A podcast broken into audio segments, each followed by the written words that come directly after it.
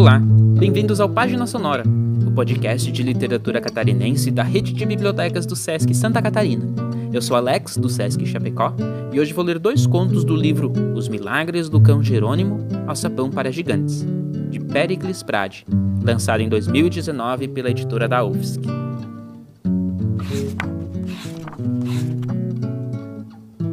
Alexandria o animal rompe a porta violentamente, caindo entre os livros. Conserva no rosto a palidez, infeliz nos gestos e no olhar.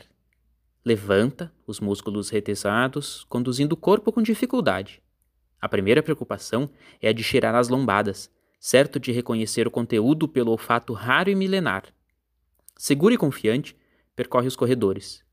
Duas entidades sobreviventes: o animal e a biblioteca como resultado de um conflito, solitários num ambiente físico de comunicação intensa. As presenças se confrontam. Os objetos e o organismo convivem no mesmo clima de diferentes tensões. Contrapõe-se o silêncio e a respiração. O odor quase enlouquece o animal. Salta em direção da mesa de mármore, chocando-se contra o vaso de porcelana, colocado no móvel com prazer. Com o pelo, limpa o sangue, cujo resíduo é um belo desenho de ave levantando voo. A cabeça ferida, dor suprema, luta com desespero para encontrar a saída nesse mundo selvagem de unidades estranhas. A força se esgota, o líquido se esvai cruzando os olhos azuis, escorrendo pelo ventre em movimento. O animal estremece, colorindo a paisagem do livro aberto.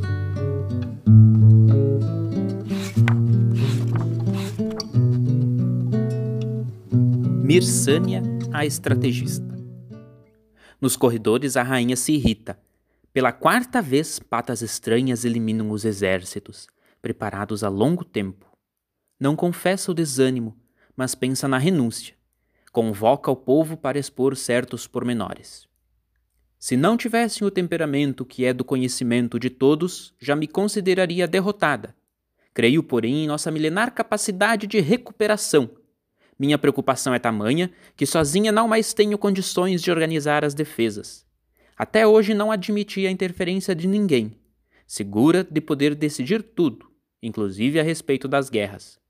Volto atrás. Ouço para melhor orientar. Quem poderia nos aconselhar para o combate? Todas as formigas, uma única voz, disseram aos gritos: Mirsânia, a estrategista! A rainha engoliu em seco. Era sua rival, presa no cubículo de milfos há 16 séculos, porque um dia teve a ousadia de demonstrar um pequeno erro de cálculo cometido por um ministro. A situação era embaraçosa.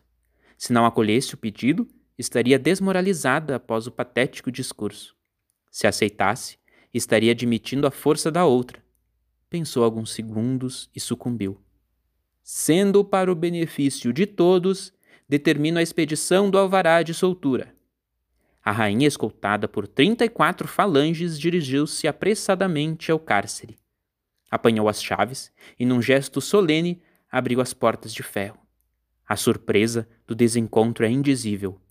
Ela não mais se encontrava na prisão. No chão, num papiro, havia uma fórmula minúscula que mais parecia rascunho de projetos. Juntou-a, com as mãos trêmulas, chamando com urgência o alquimista Farnal.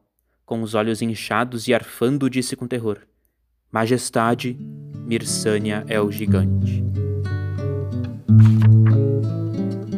Pericles Prade é escritor, poeta, contista, historiador, crítico literário de artes plásticas, advogado e professor universitário. Escreveu dezenas de obras nos campos da poesia, ficção, história, direito, filosofia e artes plásticas presidiu a União Brasileira de Escritores de São Paulo e a Academia Catarinense de Letras. Sua fortuna crítica compreende artigos, estudos, ensaios e livros de autoria de críticos brasileiros, como Carlos Drummond de Andrade, Álvaro Vilaça, Moacir Scliar, Carlos Nejar, Fábio Lucas, José Paulo Paes, Cláudio Willer, entre outros, e do exterior como Francino Antônia, Maria Del Giudice e Álvaro Martins. Obras suas foram traduzidas para o italiano, francês, espanhol e inglês.